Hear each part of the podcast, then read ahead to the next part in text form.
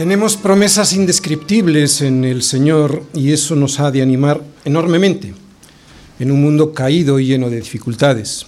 Pero incluso esas dificultades por las que atravesamos nos han de animar porque el Señor las usa para fortalecer nuestro carácter y eso es bueno para nosotros.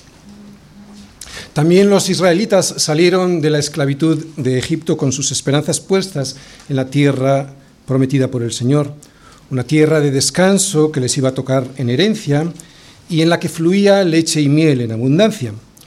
Pero por el camino tuvieron que pasar por muchas dificultades que Dios permitió para que aprendiesen cosas sobre Él y sobre su carácter.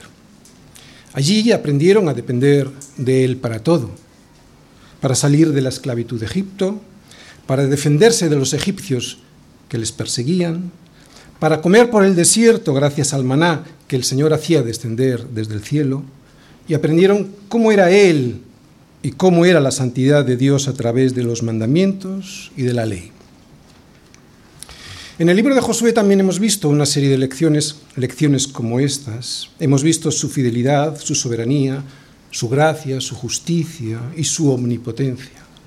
Hemos visto su fidelidad al darles la tierra prometida, su soberanía al cumplir su voluntad a pesar de los pecados de su pueblo.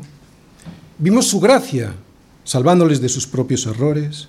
Y también vimos cómo es su justicia al ejecutar el juicio sobre aquellos que se habían rebelado contra él durante siglos. Y vimos también su omnipotencia, ayudando a un pueblo, a su pueblo, con milagros, con milagros como la retención de las aguas del río Jordán, la caída de las murallas de Jericó y la, detención del sol y de la luna para que pudiesen seguir peleando en aquel día. Todo esto tenía un propósito, un propósito bueno, y es que no solo iban a recibir la tierra, es que tenían que aprender por qué y para qué la iban a recibir. Por eso el Señor les hizo, les hizo pasar por la escuela del desierto. Pero ya están en ella, ya están en la tierra. Estamos en el capítulo 13 y Canaán ya es suyo.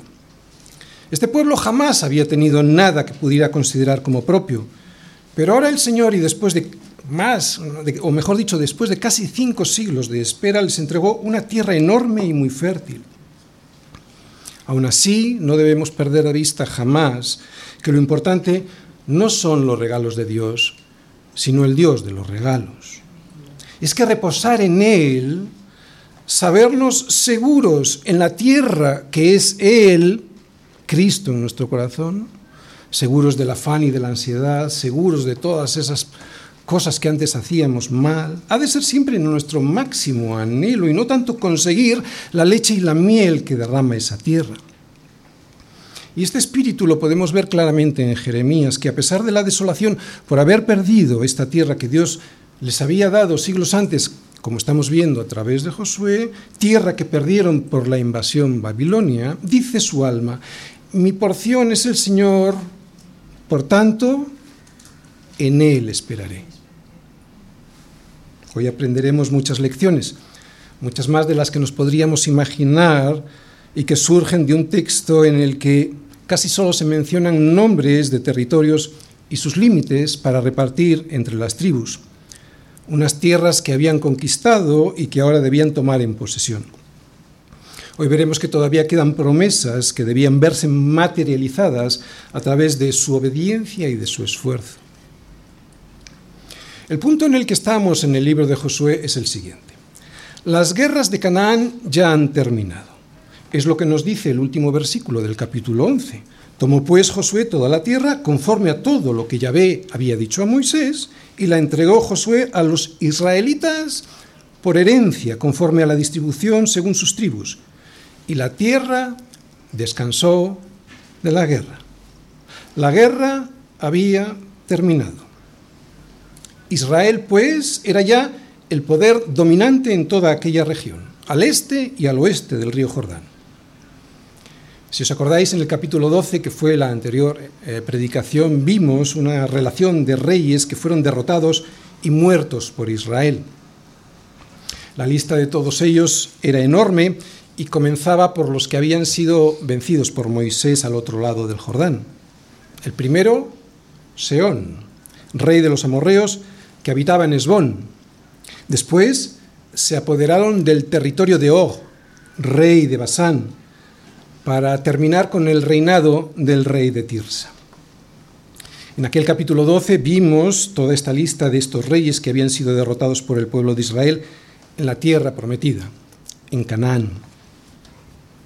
Al principio, cuando uno lee todos estos nombres, le da la sensación de que poco le pueden decir estos reyes muertos, pero al profundizar un poco más en el texto, y sobre todo al preguntarnos qué supuso para los israelitas derrotar a todos estos reyes que tenían sometida la tierra que Dios les había dado, la tenían sometida con idolatría, con perversiones sexuales y con gran crueldad, nos dimos cuenta que esos reyes, al ponernos en el lugar de los israelitas, nos dimos cuenta que esos reyes, aunque muertos, gritaban desde las páginas del libro de Josué, libertad, y esa libertad que gritaban estos muertos la entendimos mejor cuando volvimos a leer esa lista, pero cambiamos sus nombres por los nombres de aquellos otros reyes que reinaban en nuestro corazón antes de recibir nosotros la tierra de libertad que es Cristo Jesús.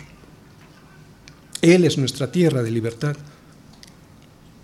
¿Os acordáis de aquellos reyes? El rey del afán y la ansiedad, como nos traía por la calle de la amargura. El rey de la desesperanza, siempre desesperados y sin esperanza ninguna el rey de la ira, el rey de las perversiones sexuales, el rey de la infidelidad a mi esposa y por lo tanto también a mis hijos, el rey de la impaciencia, el rey del egoísmo, el rey de las pasiones desordenadas, el rey de la fornicación, el rey de la impureza, el de los malos deseos, el de la avaricia, el del desorden en mi vida, el de los malos deseos, y así hasta 31 reyes, todos ellos perversos y que me apartaban de Dios y de sus misericordias. Al leerlo de esta manera nos dimos cuenta y entendimos mejor lo que seguro que sentían los israelitas al leer esta porción del libro de Josué. Ellos habían vencido a aquellos reyes que estaban dispuestos a hacerles esclavos. Fue Dios el que se los entregó en sus manos, pero ellos le creyeron a Dios y se esforzaron en la tarea de aniquilarles. ¿Os dais cuenta? Soberanía de Dios, responsabilidad del hombre. Esta fue, creo, una de las lecciones principales que aprendimos en Josué capítulo 12. Así pues, la guerra había terminado, la tierra ya era suya, Israel había destruido a los que habían ejercido la soberanía en aquellas tierras y ahora son ellos los que dominan aquella zona, pero todavía quedaba tarea por hacer. ¿Cómo podemos entender esto? Bueno, yo creo que aquí nadie ha vivido una guerra pero sí que hemos visto películas de, por ejemplo, la Segunda Guerra Mundial. En estas películas vemos que aunque los que ganan la guerra dominan ya el territorio, aún así, después todavía les queda un gran trabajo por hacer.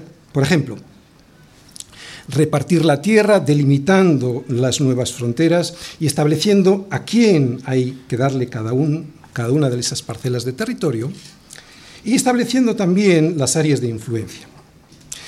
Pero queda otro trabajo muy grande también después de haber ganado una guerra y es el complicado trabajo de eliminar los focos de resistencia que siempre quedan después de un conflicto.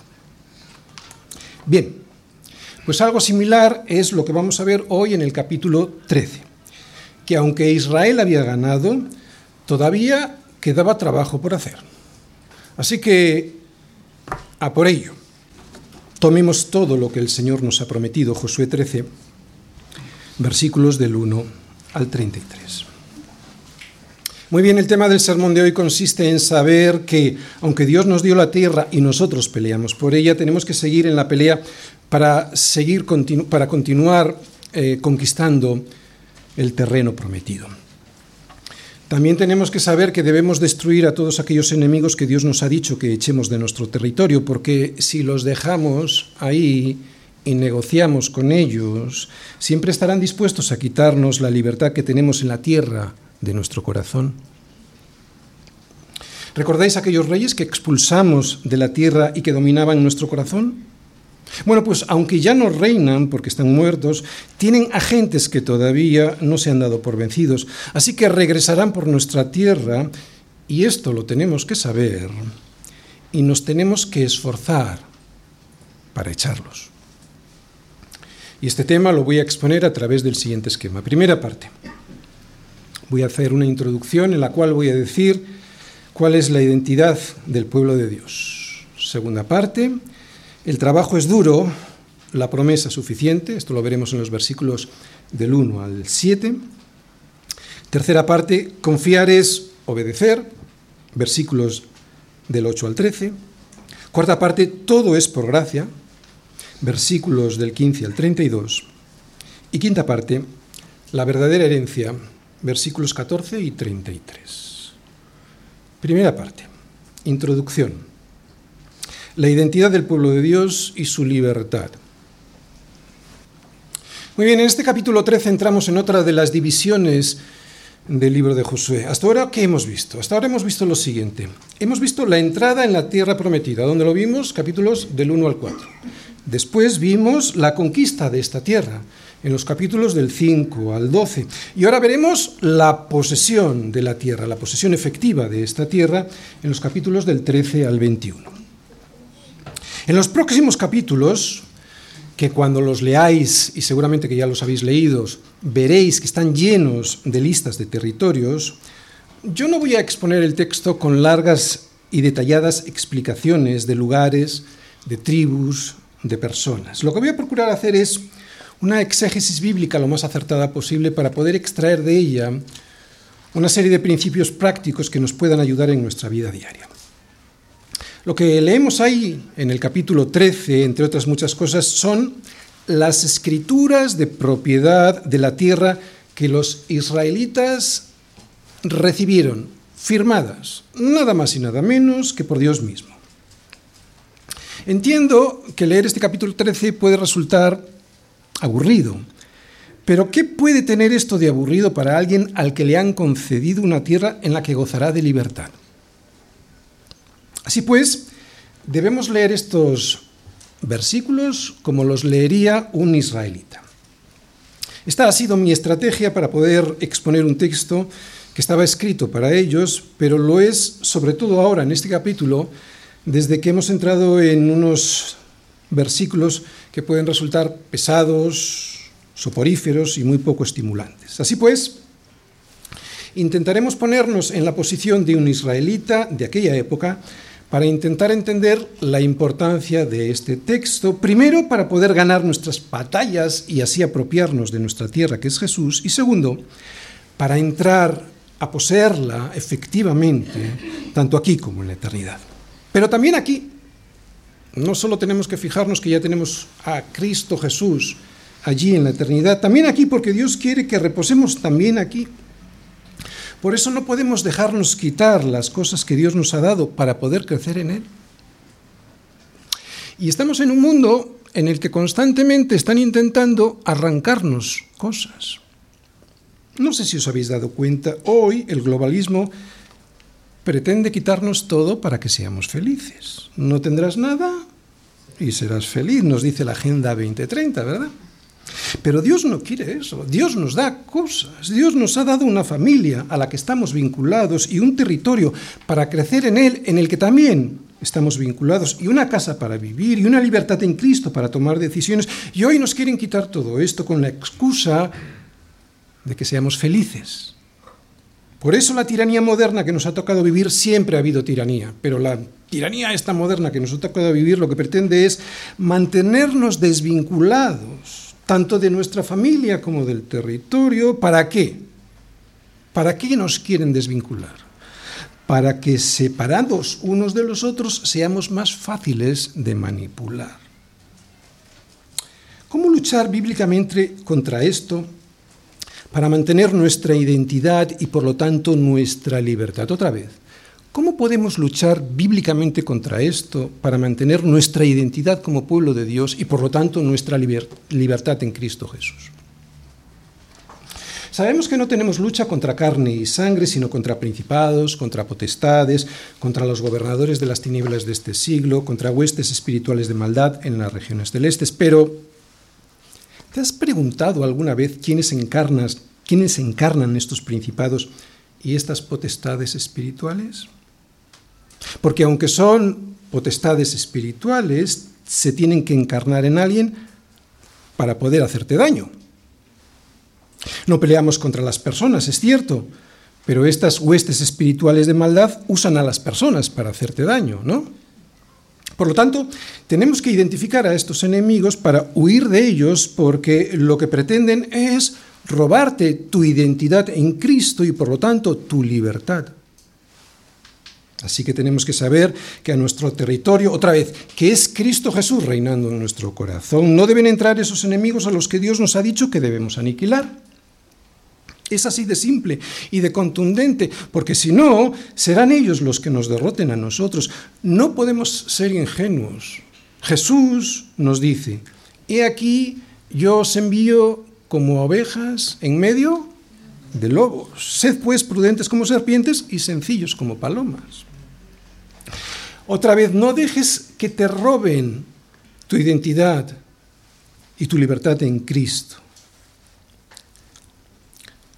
Puede que nos parezcan aburridos estos capítulos del libro de Josué, pero eran muy importantes para el pueblo de Dios, al igual que para nosotros lo son las escrituras de propiedad de nuestra casa, y por eso las guardamos con cuidado. ¿Por qué guardas las escrituras de tu casa con cuidado? Aunque si las lees son muy aburridas. ¿Por qué? Porque son las que te garantizan que eso es tu propiedad, para que nadie te las quite, tus propiedades me refiero.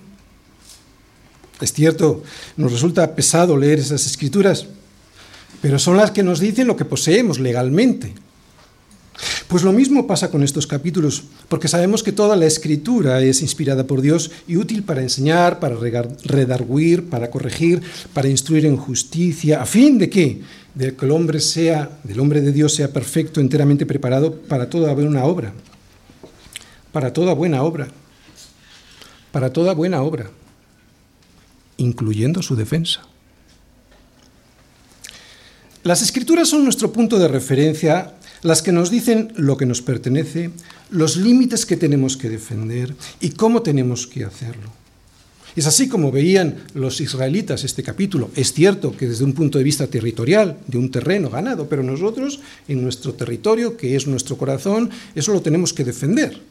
Y esto nos puede ayudar a entenderlo.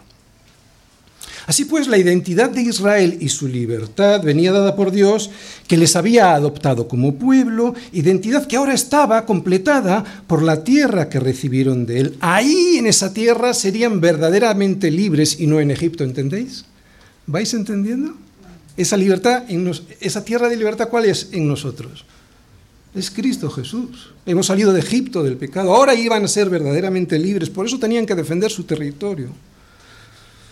Para ti y para mí pasa igual, nuestra identidad nos la da nuestro Padre que está en los cielos al adoptarnos como, sus hijos y también por la tierra que nos ha dado. Otra vez nos ha dado una tierra que es Jesús para que podamos crecer en Él y ser libres de qué? Ser libres del sistema de valores de este mundo que lo que quiere es tenernos separados, perdidos y desarraigados de la tierra que es Él. ¿Para qué? Para poder manipularnos mejor. ¿Entiendes mejor ahora cuál es la tierra que tienes que defender? Israel tenía una identidad muy marcada como pueblo y así nosotros también debemos conservar esa identidad. Pero cuidado porque a veces queremos tener lo que Dios nos ha prometido y tenerlo ya. Y sin embargo Él, que es muy sabio, nos dice que tenemos que esperar muchas veces. Él sabe los tiempos en los que nos debe dar las cosas. Por eso es interesante ver el motivo por el cual Dios les hizo esperar tanto tiempo antes de darles la tierra de la promesa. Dios sabía lo que tenía que hacer para que su pueblo pudiera tener la tierra con ciertas garantías de poder conservarla. Mientras fueron esclavos en Egipto, primero debían crecer y multiplicarse para convertirse en un pueblo con el número suficiente de personas para poder tomar la tierra y dominarla. Pero claro, debían crecer y multiplicarse sin perder su identidad. Por eso se casaban entre ellos sin mezclarse con otros pueblos. Por eso nosotros tampoco podemos unirnos en yugo desigual. Así que cuida tu identidad como hijo de Dios. No te mezcles con el mundo para no perder tu libertad. Después, esa esclavitud, que en sí era mala, Dios la transformó en algo bueno porque les ayudó a entender lo que no debían olvidar, que dependían de Dios para todo. Y esa dependencia forjó en ellos un carácter humilde por una parte y muy fuerte en él. Y a nosotros nos pasa igual con las pruebas. Nos hacen humildes por una parte, porque no nos creemos todopoderosos, y además muy fuertes en él por otra.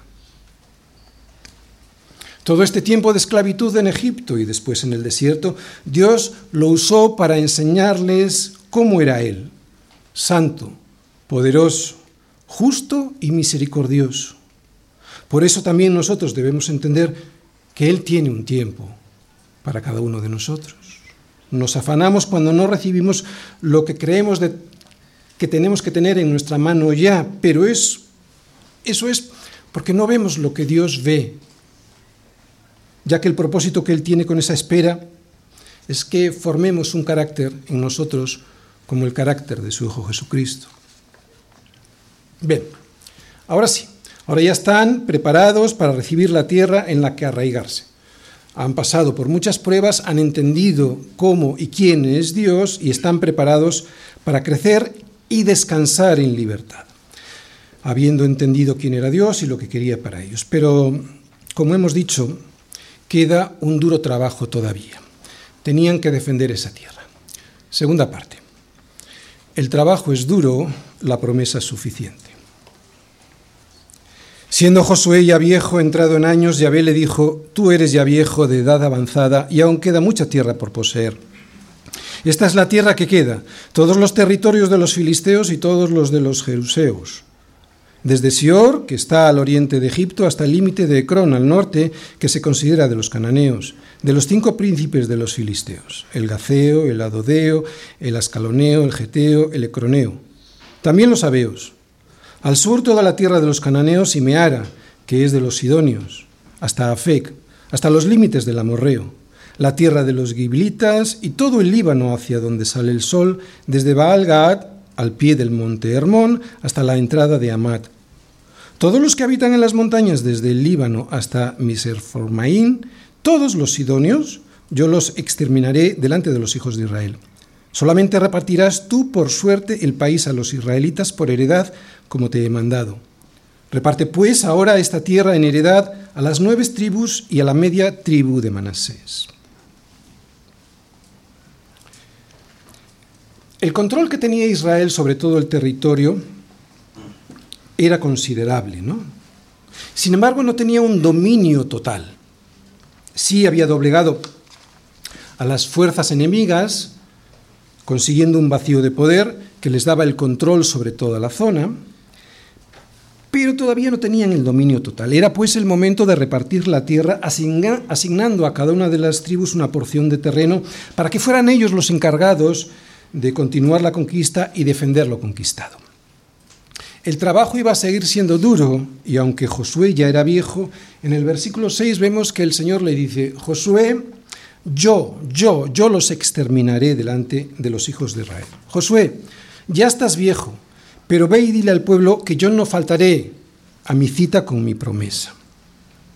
Así que en estos versículos vemos dos cosas. Primero, por una parte, la importancia de Josué y segundo, que la promesa de Dios es suficiente, aunque el trabajo seguirá siendo duro.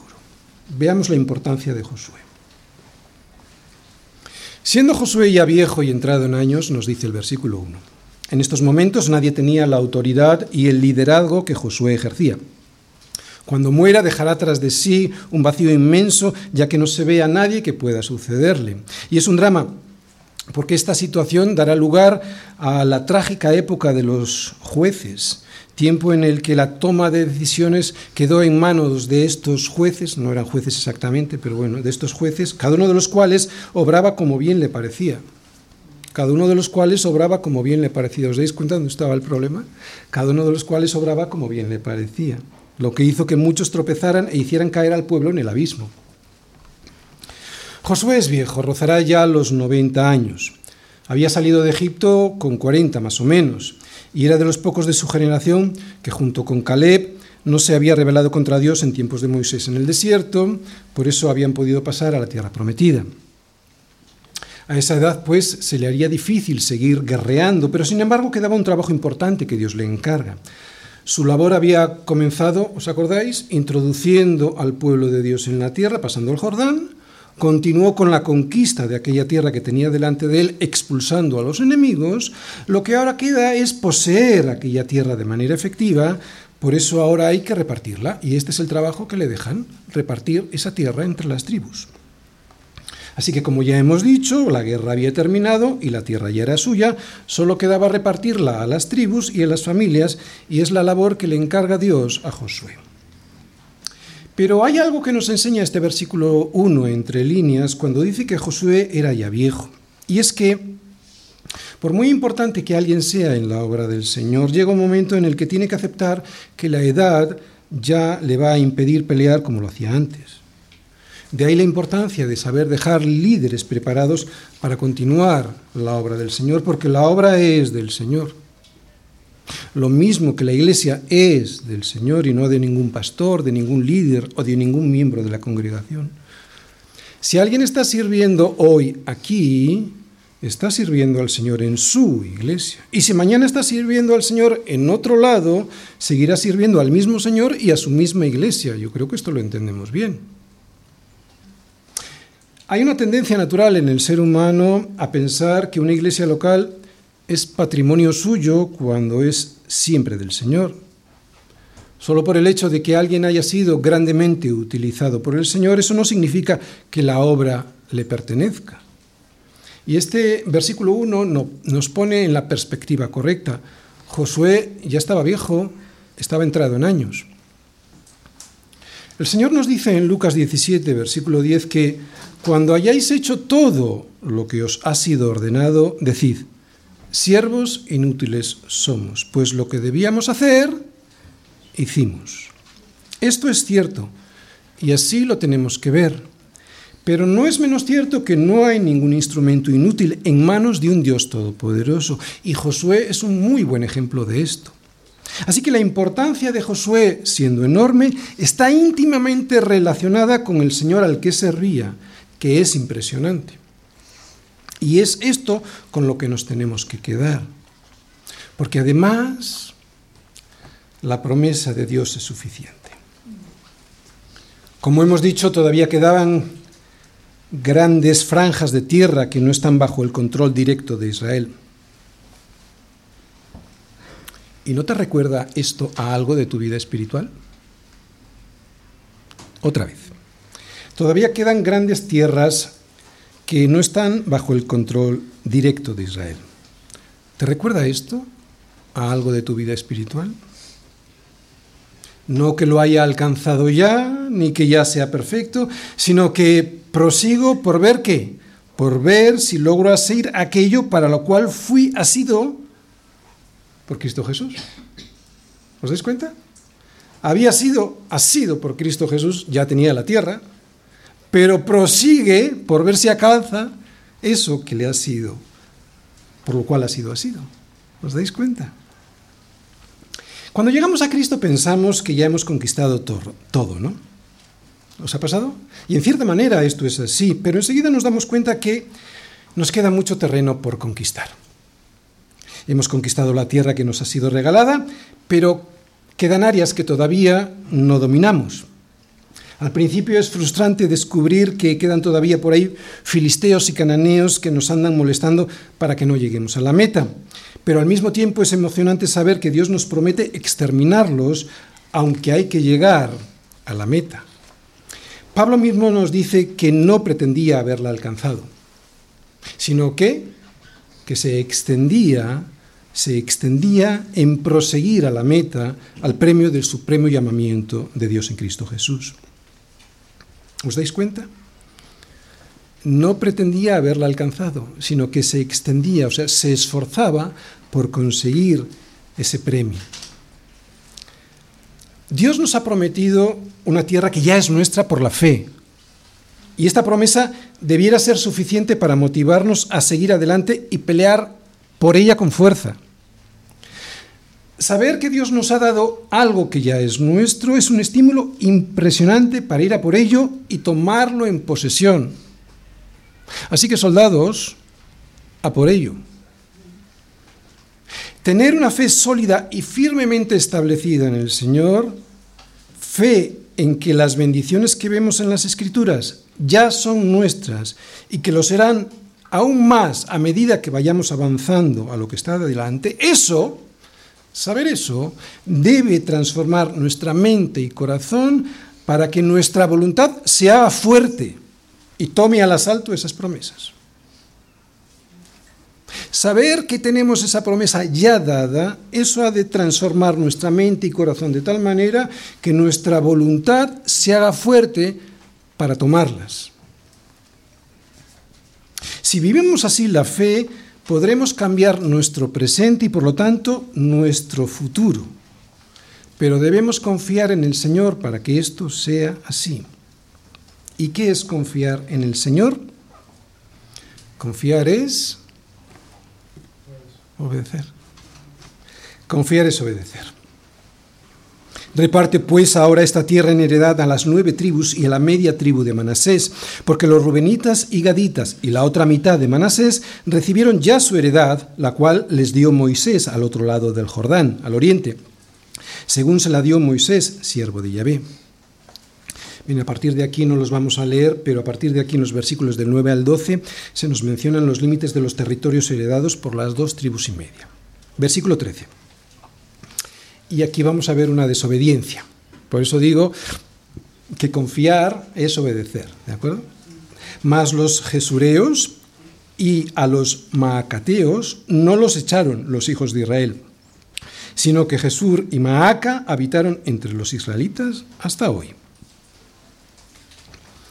Bien, la labor que le quedaba a Josué a partir de ahora era repartir las tierras a las nueve tribus y a la media tribu de Manasés, porque las otras dos tribus y media, como acabamos de leer, ya habían recibido su tierra por elección propia al otro lado del río Jordán. Estas dos tribus y media habían elegido unas tierras ricas en pastos para sus ganados, porque la ganadería era su labor principal y no estaban tan interesados en la agricultura o en otras actividades. Y lo que nos muestran estos versículos es que esas tierras que habían sido adjudicadas tiempo atrás por Moisés, ahora debían estar claramente delimitadas. Por eso ahora aparecen como una escritura. En estos versículos hay varias enseñanzas. Lo primero que vemos es que se vuelven a mencionar los límites de las tierras que ocuparon estas dos tribus y media al otro lado del Jordán, algo que ya vimos en el capítulo 12. ¿Por qué se vuelven a mencionar aquí? Bueno, probablemente se vuelven a mencionar aquí para que los israelitas que lean estas escrituras de la propiedad recuerden que estas dos tribus y media también formaban parte del pueblo de Dios. Así, subrayando de alguna manera en este texto la unidad de toda la nación. Por lo tanto, lo que nos dicen estos versículos es que toda la tierra, a un lado y a otro lado del Jordán, había sido un regalo de Dios. Ahora deben asentarse, dominarla, gobernarla y, atención muy importante, utilizarla según las instrucciones de Dios. No se nos da una tierra de libertad para luego hacer lo que nos da la gana. La conquista solo fue el primer paso. Ahora tienen por delante mucho tiempo para terminar el asentamiento definitivo sirviendo al Señor, poseyendo y utilizando la tierra fielmente. Primera lección, unidad de todo el pueblo. Las dos tribus y media no eran menos Israel que el resto. Segunda lección, no debemos olvidar lo que Dios ha hecho por nosotros. Recordar lo que Dios ha hecho por nosotros en el pasado siempre fortalece nuestra fe en el futuro. La fe se fortalece en esperanza y en perseverancia recordando los actos de fidelidad de Dios en el pasado. ¿Cómo puedes fortalecer tu fe? La fe se fortalece en esperanza y en perseverancia para extenderte hacia adelante, recordando los actos de fidelidad de Dios en el pasado.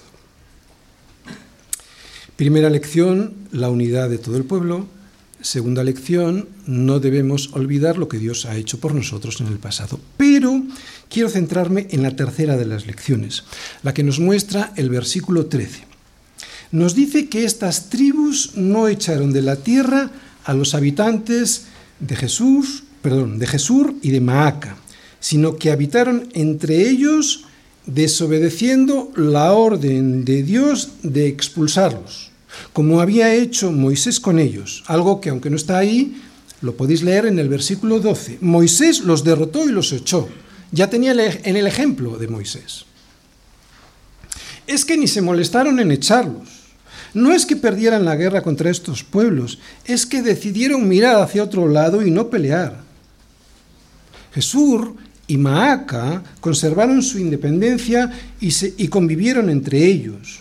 Y esto le daría en el futuro muchísimos problemas al pueblo de Israel porque en ocasiones terminaron estos dos pueblos aliándose con otros pueblos enfrentados a Israel. Y peor aún, estos pueblos fueron un continuo tropiezo espiritual para Israel porque les contagiaron de su idolatría y de sus prácticas mundanas pecaminosas, lo que provocó que se fueran separando de Dios, hasta que llegó la generación siguiente que ya no conocía a Dios. Esto es algo que nos cuenta el libro de los jueces. Y se levantó después de ellos, de estos que estamos viendo que iban a sentarse ahí en estas tierras, se levantó después de ellos otra generación que no conocía al Señor ni la obra que Él había hecho por Israel. Qué pronto se estropeó todo, ¿os dais cuenta? La gravedad de la situación y que nos puede pasar a nosotros también. Y todo por perder su identidad como pueblo de Dios al mezclarse con estos otros pueblos.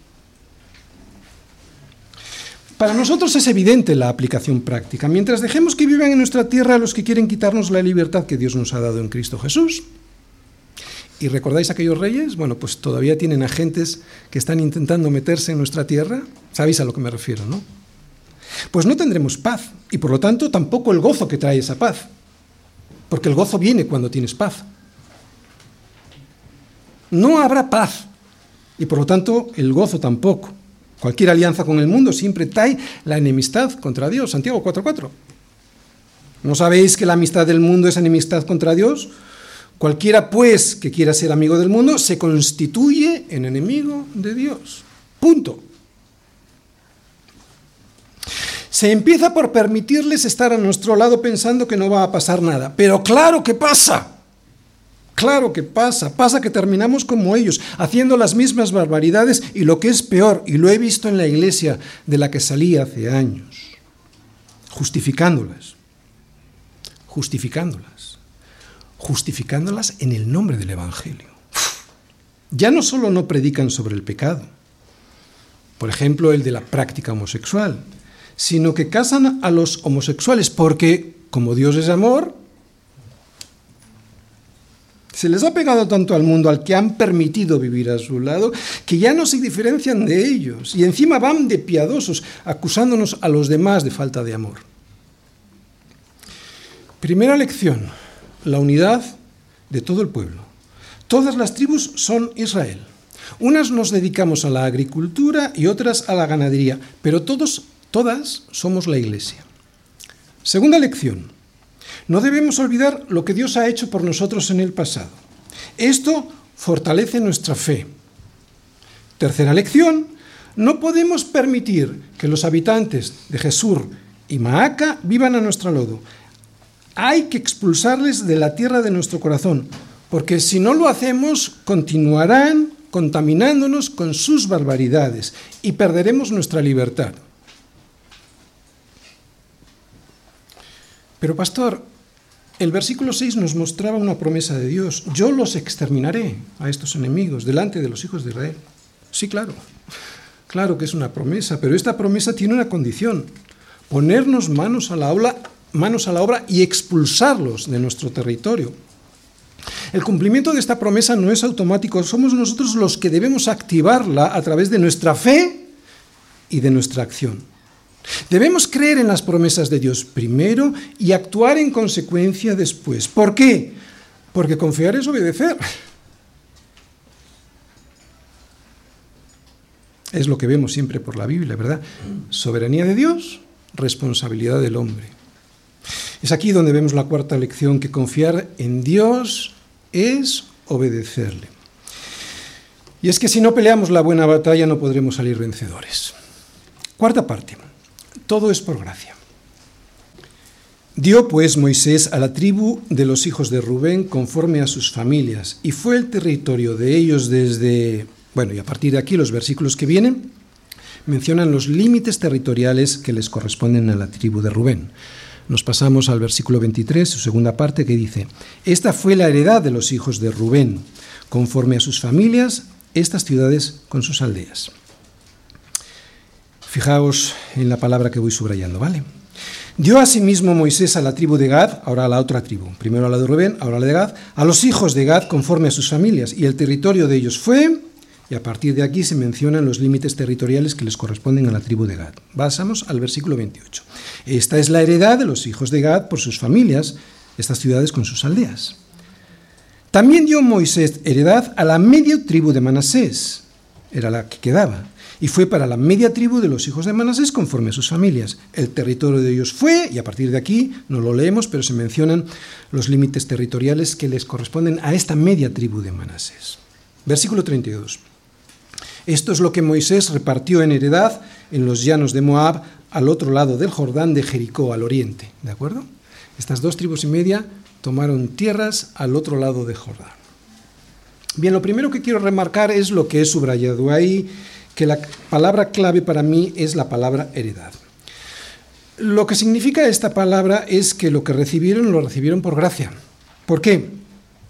Porque cuando alguien hereda algo de sus padres no lo hace por ningún merecimiento, sino como consecuencia de su filiación, ser hijo de. Y esto es lo que hace Dios con nosotros. Lo que recibieron estas tribus era una promesa de Dios basada únicamente en su amor por ellos. Ninguna de las tribus entró a poseer ninguna parcela de tierra en base a ningún merecimiento propio.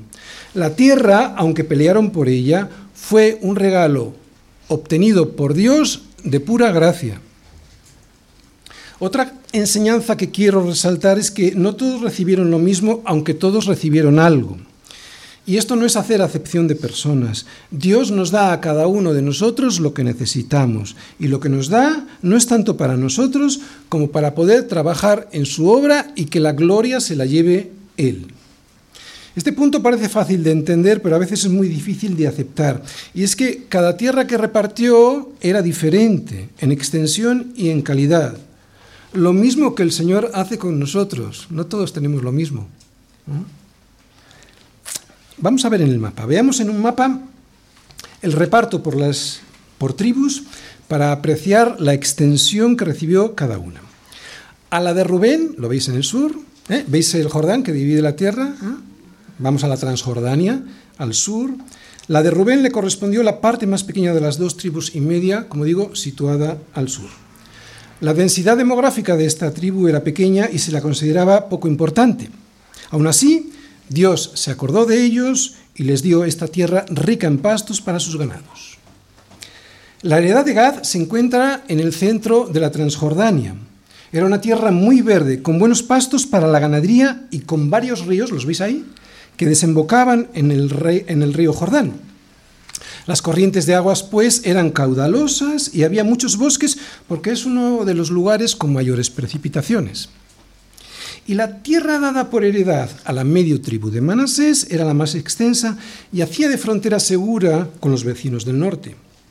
Esta tribu era muy numerosa y la media tribu de Manasés se instaló al oriente porque estaba formada por guerreros más que por pastores. De esta manera Israel estaría bien protegida por el norte gracias a esta media tribu de Manasés que eran fundamentalmente guerreros. Termino. A por ello, tomemos nuestra verdadera herencia. Quinta parte. La verdadera herencia. Pero a la tribu de Leví no dio heredad. Los sacrificios de Yahvé, Dios de Israel, son su heredad, como él les había dicho. Mas a la tribu de Leví no dio Moisés heredad, es una repetición, ¿no? Yahvé, Dios de Israel, es la heredad de ellos, como él les había dicho. Bien, estos dos versículos referidos a los levitas eran la excepción entre las tribus porque fueron los únicos que no recibieron una porción de tierra por heredad. El resto de las tribus de Israel tenían obligación de proveer para ellos por medio de sus ofrendas y de sus diezmos. Dios los había elegido como sacerdotes de su pueblo y su trabajo estaría pues en el santuario. Así que dependían de Dios para su sustento diario a través de las ofrendas entregadas para los holocaustos. Así pues, no tenían herencia material más allá de lo que recibían para su sustento y sin embargo el Señor, Dios de toda la tierra, era su porción. Yo soy tu parte y tu heredad en medio de los hijos de Israel, le había dicho el Señor a Aarón. La aplicación práctica para nosotros hoy es bastante evidente. Si todos y cada uno de los creyentes en Cristo Jesús son sacerdotes, como nos dice el apóstol Pedro en 1 de Pedro 2.9, mas vosotros sois linaje escogido, real sacerdocio, nación santa, pueblo adquirido por Dios. Y esto es debido a que cuando Jesús murió en la cruz, el velo del templo, ¿os acordáis? Se rasgó en dos de arriba a abajo, por lo cual ahora tenemos libertad para entrar en el lugar santísimo por la sangre de Jesucristo.